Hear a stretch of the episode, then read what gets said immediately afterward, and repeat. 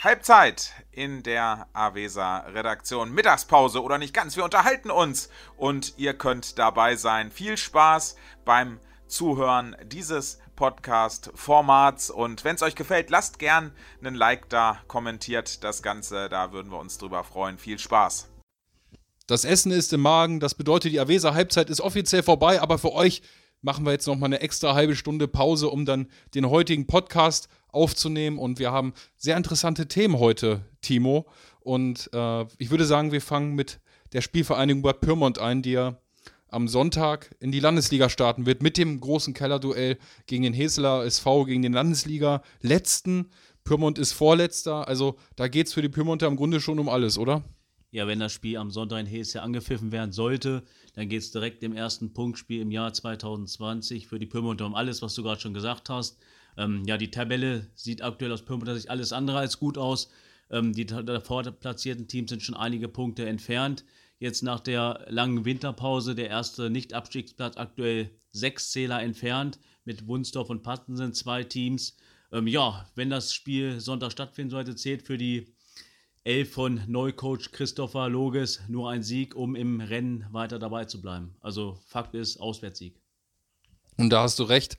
Und wir mussten ja nun schon mit äh, leichtem Erschrecken feststellen, dass es bei den Pyrmontern aktuell gar nicht gut aussieht. Christopher Loges musste auf zahlreiche Akteure momentan verzichten. Ein Luca Fleischmann, da ist die Ak Rückkehr aktuell völlig ungewiss, ein wichtiger Mann im defensiven Mittelfeld. Abwehrchef Gary Pape, da ist die Verletzung wieder aufgebrochen, da ist die Rückkehr ebenso ungewiss. Alexander Bahl, der Mann in der Offensive, der das gesamte Spiel der Bad Pyrmonter normalerweise antreibt, kehrt wohl erst irgendwann im April zurück. Es kann also auch sein Ende April, da ist die Saison schon fast vorbei. Dann fallen aktuell noch Maximilian Deppe aus mit einer, ich meine, mit ich kann es jetzt gar nicht genau sagen, welche Verletzung. Ja, eine Rippen, ein Rippenbruch ist es. Und es fällt noch ein Spieler aus. Den kann ich dir sagen. Das ist der Kollege Andrzej Matviov.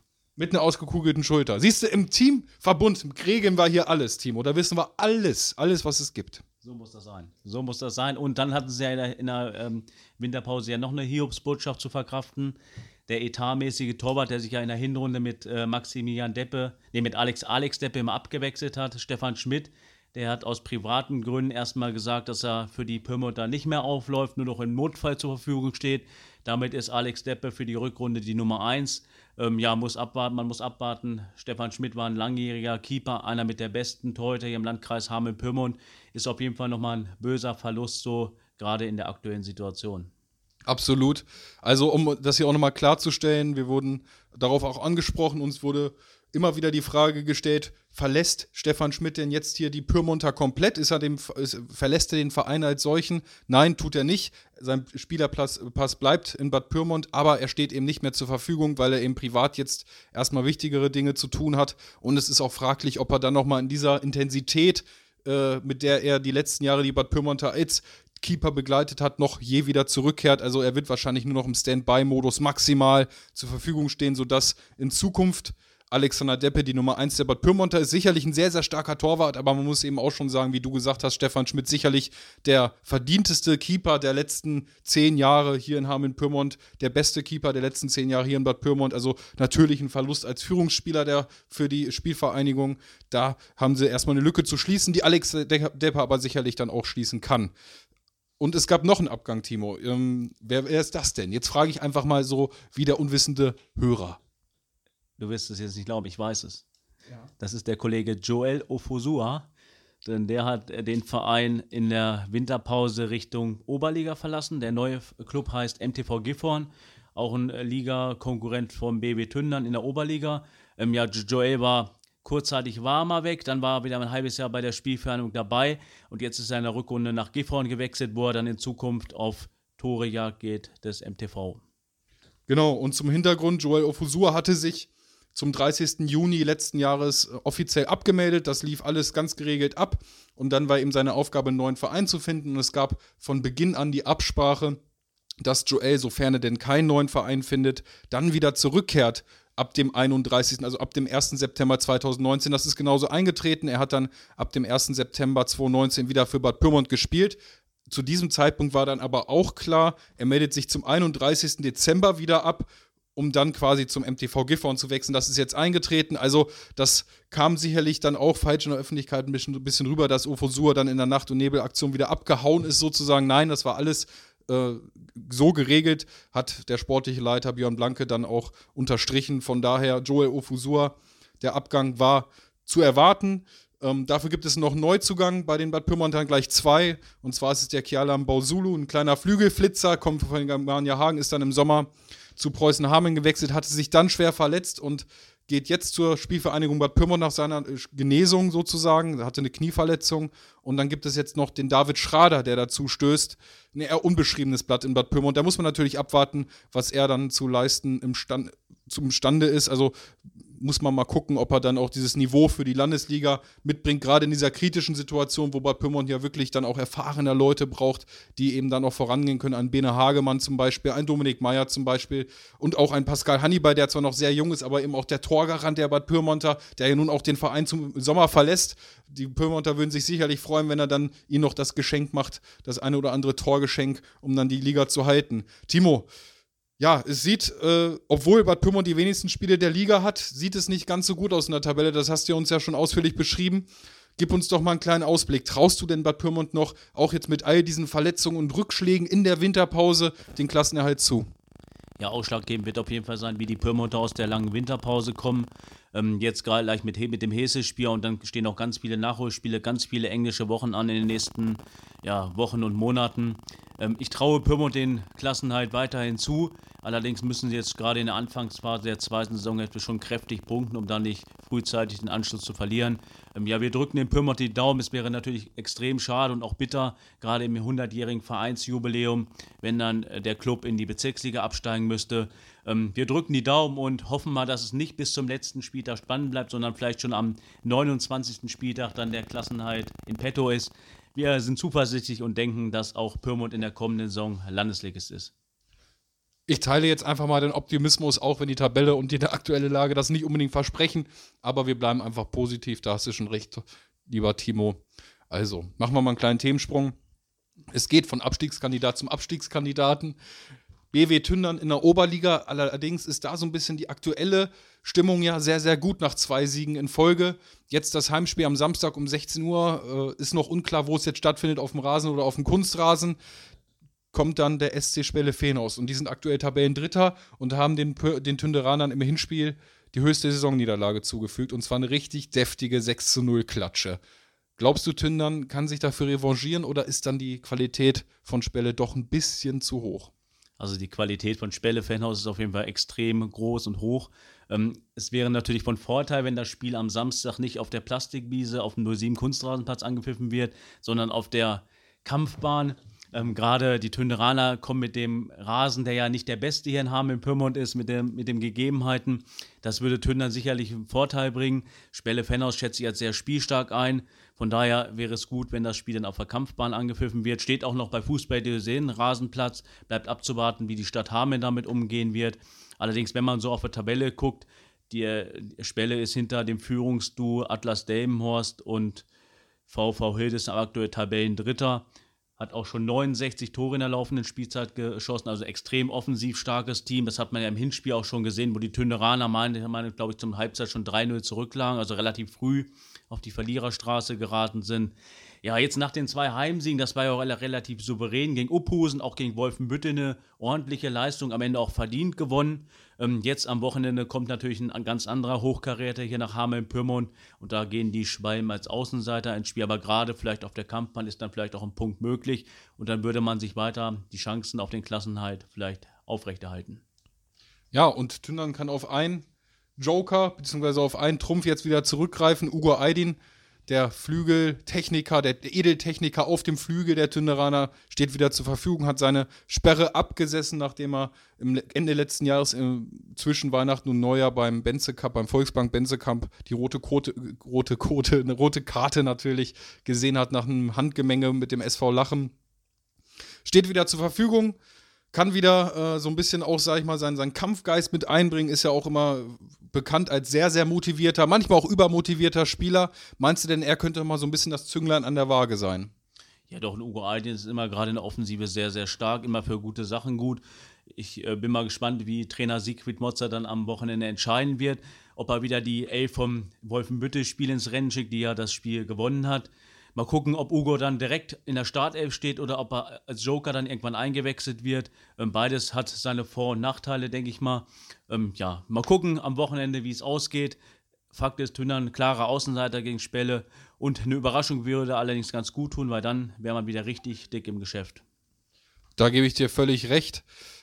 Wobei, es sind dann immer noch äh, vier Punkte und Tünnern hat die meisten Spiele absolviert der gesamten Liga. Also man muss mal gucken, äh, wie es dann aussieht. Allerdings, das wäre zumindest ein großes Ausrufezeichen, sollte jetzt dieser dritte Sieg in Folge kommen.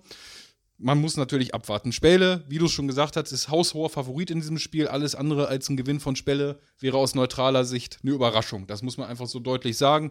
Es sind doch schon ein paar Punkte Unterschied, fast 30 Punkte Unterschied in der Tabelle. Das ist schon eine ordentliche Menge. Von daher, Tündern kann nur überraschen in diesem Spiel. Ähm, gehen wir mal vom Fußball weg, Timo.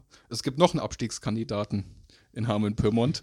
Und der spielt aktuell in der Handball-Oberliga. Und damit hätte allerdings keiner gerechnet im Vorfeld. Der VfL Hameln weiterhin mitten im Abstiegssumpf, mittlerweile schon drei Punkte Rückstand zum rettenden Ufer, kann also, braucht also mittlerweile schon zwei Siege gegenüber Stadt Oldendorf, um dann eben die Abstiegsplätze wieder zu verlassen. Und ja, Timo, also es war ja nun auch wirklich ein bitterer Spielausgang für die Hamelner in Stadt Oldendorf im großen Derby.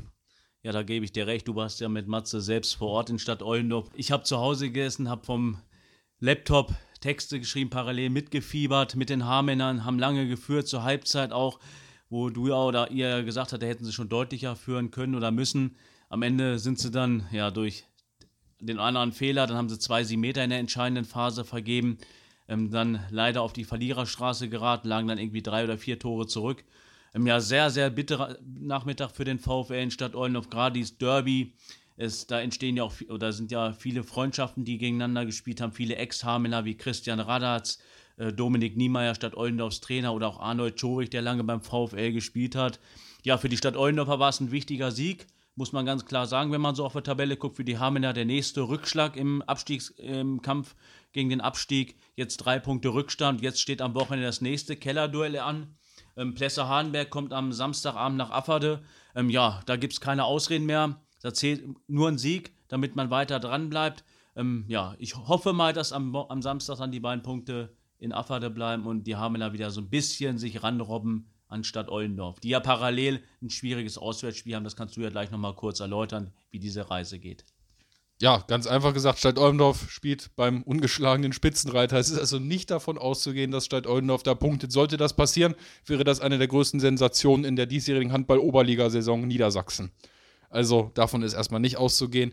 Man muss auch davon ausgehen, dass Hameln dieses Spiel gewinnt, denn Plesse hat so gut wie alles in dieser Saison verloren, hat äh, sich alles andere als Oberliga-tauglich gezeigt. Allerdings ist es eben beim Hameln, bei den Hamelnern auch nicht so gut bisher gelaufen man muss abwarten. Ähm, Hameln sicherlich äh, jetzt aktuell sehr darauf bedacht, so ein bisschen diese Sicherheit wieder zu gewinnen. Die ist in der zweiten Halbzeit gegen Stadt Oldendorf völlig abhanden gekommen, sind dann unnötige technische Fehler dazugekommen und dann hat man einfach auch gemerkt, wie sehr das Selbstvertrauen in den letzten Wochen und Monaten gelitten hat. Sobald ein Fehler passiert, gehen die Köpfe nach unten, die Unter Unsicherheit ist da, die Fehler häufen sich noch zusätzlich und dann verlierst du eben so ein wichtiges Spiel auch gegen Stadt Oldendorf wobei der Hamelner Kader eigentlich grundsätzlich alles andere als schlechter besetzt ist als der von Stadt Oldendorf, aber dann kommt eben einfach diese Kopfsache dazu und dann wurde es richtig schwierig und ist eben bitter geendet für den VfL.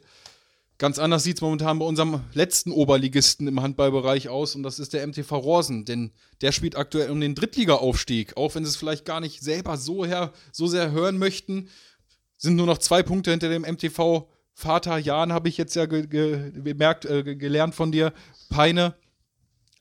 Zwei nur noch zwei Punkte Rückstand und dann eben jetzt das Verfolgerduell gegen die bei der HSG Plesse Hardenberg, die im Frauenbereich dann auch etwas besser aufgestellt ist als im Herrenbereich. Also Dritter, der Dritte empfängt den Zweiten. Was meinst du denn, Timo? Was ist für Rosen drin am Wochenende?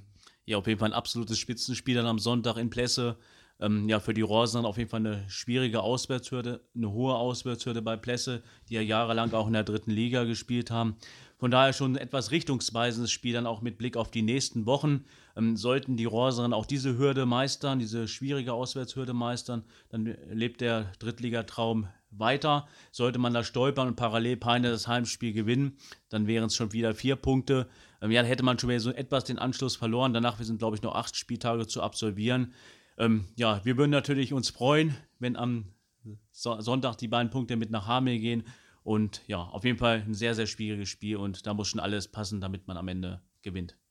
Da hast du völlig recht. Und ja, das ist wegweisend, dieses Spiel. Sollten sie das verlieren, dann lege ich mich fest, wird Rosen es nicht mehr schaffen in diesem Meisterschaftsrennen in dieser Saison. Natürlich gibt es noch das direkte Aufeinandertreffen zwischen beiden Mannschaften am letzten Spieltag in Peine, aber auch das muss Rosen erstmal natürlich gewinnen. Und wenn es dann schon vier Punkte Rückstand sind, muss Rosen eben wieder auf den Patzer hoffen von Peine. Aktuell haben sie die Meisterschaft sogar in der eigenen Hand. Das ist schon eine besondere Situation. Also nach aktuellem Stand kommt es, sofern keine Mannschaft mehr noch Punkte abgibt, zum großen Showdown am letzten Spieltag. Also mehr geht ja wirklich nicht, wenn es so ein richtiges Finalspiel gibt um den, Oberli um den Drittliga-Aufstieg. Ja, das wäre absolut krass, wenn es dann wirklich so kommen würde. Und das Geile bei der Sache ist, Rosen, wenn sie mit zwei Punkten Rückstand nach Peine fahren und das Spiel gewinnen würden, ähm, dann wären, sie, wären beide Teams zwar punktgleich, aber Rosen hätte aufgrund der beiden Siege gegen Peine den direkten Vergleich gewonnen. Und dann könnten die Rorserinnen beim ärgsten Widersacher in Peine dann wirklich den Drittliga-Aufstieg feiern. Genau so sieht's aus. Damit sind wir eigentlich schon fast am Ende für, den, für diesen Freitag sozusagen. Und wir haben aber noch ein kleines Thema und zwar haben wir am nächsten Montag, den 24. Februar, einen ganz besonderen Gast hier in Hameln-Pyrmont, Timo. Ja, beim Schi der Schiedsrichterausschuss aus Hameln-Pyrmont hat am Montag einen Lehrabend wo ein besonderer Refer Referent dann vor Ort sein wird in der Kolonie am See. Das ist der ehemalige Kickbox-Weltmeister Günay Sasa Atak, der ja dann, der schon mehrfach auch, den wir auch mehrfach schon gesehen haben. Du hast ihn ja in der Rattenfinale schon mal live gesehen. Vielleicht kannst du noch mal Näheres zu ihm sagen. Ja, also ich habe ihn ja mehr oder weniger dann nicht gesehen. Ich habe gesehen, wie er im Ring stand, aber ich habe nicht gesehen, wie er dann geboxt hat, denn sein Gegner ist nicht angetreten. Und das war eben der Hauptkampf der Hamelner Boxskala und das war aus Zuschauersicht schon sehr enttäuschend, dass dann dieser Kampf einfach ausgefallen ist. Die standen dann im Ring und äh, der Danny Williams, der ehemalige Mike Tyson-Bezwinger, als der wurde da ganz, ganz groß angekündigt, ist dann eben in Straßenklamotten bzw. in normaler Kleidung in den Ring gekommen und hat dann verkündet, dass er den Kampf nicht bestreiten wird. Und äh, Günay Atak war da natürlich alles andere als begeistert drüber, hat dann mehr oder weniger passiv seinen Titel verteidigt. Im Boxen allerdings, er ist ja vom Kickboxen ins Boxen rüber gewechselt und ja, das ist das, was ich von ihr live bis ihm, äh, bisher live von ihm wirklich gesehen habe. Er war ja schon mal in Hameln, aber das haben wir ja leider Gottes nicht sehen können. Diesmal habe ich eine gesehen, zumindest habe ich eine gesehen, wie er da war, nicht wie er geboxt hat. Ähm, aber es gab ja auch schon einen Sportschau-Beitrag über ihn, und auch an diesem Abend an, bei der Boxgala war auch ein Fernsehteam und hat ihn begleitet. Da ging es auch nochmal um so eine kleine Doku über ihn. Er ist ja, doch ist ja schon was sehr, sehr Besonderes, wenn man als Kickbox- bzw. Boxweltmeister dann eben auch Schiedsrichter ist. Ich kann mir vorstellen, dass man vor dem als auch als etwas schwieriger Spieler ein bisschen mehr Respekt hat als vor anderen Schiedsrichtern. Ja, doch, da gebe ich dir auf jeden Fall recht. ja, davon muss man auf jeden Fall sehr stark ausgehen. Also, ich würde mich nicht mit dem anlegen. Wer den gesehen hat, also man sieht ihn, wenn er dann äh, oberkörperfrei in den Boxring steigt, er hat halt unter seinem Bauchnabel tot sich tätowieren lassen. Ähm, also mit dem sollte man sich nicht anlegen. Ja, ihr könnt ihn ja dann am Montag um 19 Uhr live in der Kolonie am See äh, begutachten. 19.30 Uhr äh, geht's los. Ähm, ja, ich denke, das wird auf jeden Fall ein sehr interessanter Abend für alle Zuh Zuhörer und die dann vor Ort sind. Wobei nicht davon auszugehen ist, dass er oberkörperfrei kommt. Davon gehe ich auch nicht aus. Er wird wahrscheinlich mit Kleidung kommen. Hoffen wir zumindest. Also, das wird ein sehr, sehr interessanter Vortrag. Darüber könnt ihr, dürft ihr euch freuen. Das ist, darauf dürft ihr euch freuen, denn ich kann mir vorstellen, dass er da sicherlich die eine oder andere lustige Anekdote mal rausholt. Ähm, er wird ja doch sehr, sehr viel dann aufgrund seines nicht unbedingt gewöhnlichen Erscheinungsbildes erzählen können. Von dem einen oder anderen Wortgefecht mal mit den Spielern. Das äh, stelle ich mir sehr, sehr lustig vor, was er da zu erzählen hat. Und hat auch sicherlich viel den jungen Schiedsrichtern vor allem, die eben noch so ein bisschen in der eigenen Findungsphase sind, auf den Weg zu geben. Also ich denke, das ist für alle Beteiligten absoluter Gewinn, dass Atak Güney dann nach Güney Atak, sorry. Entschuldigung, dass Güney Atak dann nach Hameln kommt, für alle ein absoluter Gewinn. Und wir sind soweit durch, Timo. Ja, ich denke, das war's für diese Woche. Wir wünschen allen ein schönes Wochenende, viel Erfolg bei den Punktspielen und holt fleißig Punkte. Macht's gut. Ciao. Ciao, ciao. Das war er, der Abpfiff der Halbzeit. Das Format ist für heute erstmal vorbei. Wir machen uns wieder an die Arbeit und würden uns nach wie vor über jeden Like, Kommentar freuen. Wenn es euch denn dann gefallen hat, bis zum nächsten Mal. Macht's gut.